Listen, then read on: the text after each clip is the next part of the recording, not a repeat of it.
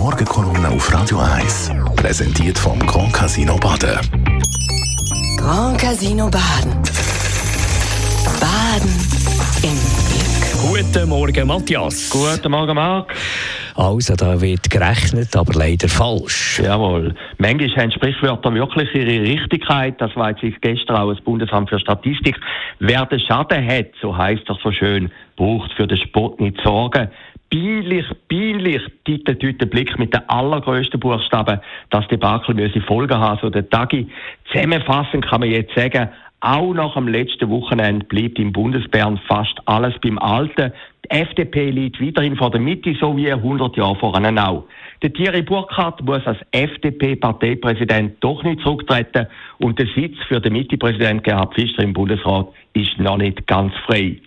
Nach den Zahlenkorrekturen von gestern heben sogar die Grünen wieder Bundesratsambitionen, schreibt heute NZZ, was realpolitisch doch ein bisschen absurd ist. Aber die Grünen haben schon immer mehr von der Hoffnung als von der Realität gelebt. In der Geschichte der Wahlen 2023 wird also nicht die Kräfteverschiebung zwischen FDP und Mitte gehen, sondern ein schlichter Zählfehler. Entlastend aber für Berner Statistiker, niemand hat wegen dem Fehler seinen Sitz verloren.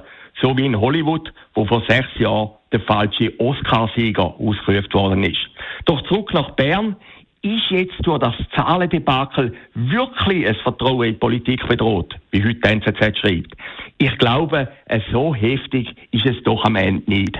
Es spricht gerade für unsere Demokratie, dass das Bundesamt für Statistik ansteht und ohne Wenn und Aber, ohne Ausflüchte und Ausreden ihren Fehler zugibt. Man hätte auch können tiefer stapeln oder alles ein bisschen relativieren. Das ist gestern nicht der Fall gewesen. Man hat die Hose runtergelassen. Der große Fehler ist höchstwahrscheinlich, und da hat der SP-Präsident Wermuth nicht ganz unrecht, dass in der heutigen Mediengesellschaft immer schnellere Zahlen und Informationen für äh, verlangt werden.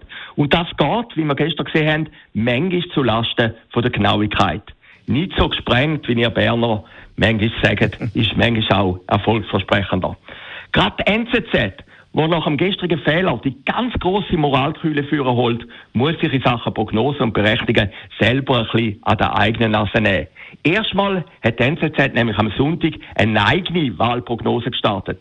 Und die hat bei einer ersten Hochrechnung kurz nach der 12 Uhr am Sonntagnachmittag der SVP einen satten Stimmengewinn von 6% vorausgesagt.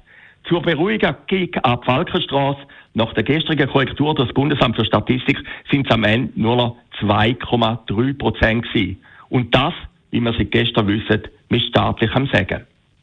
Danke, Matthias Acker. Die Morgenkolumne vom Chefredakteur und Verleger von Persönlich gibt es zum Nachlassen auf radio1.ch. Die Morgenkolumne auf Radio 1.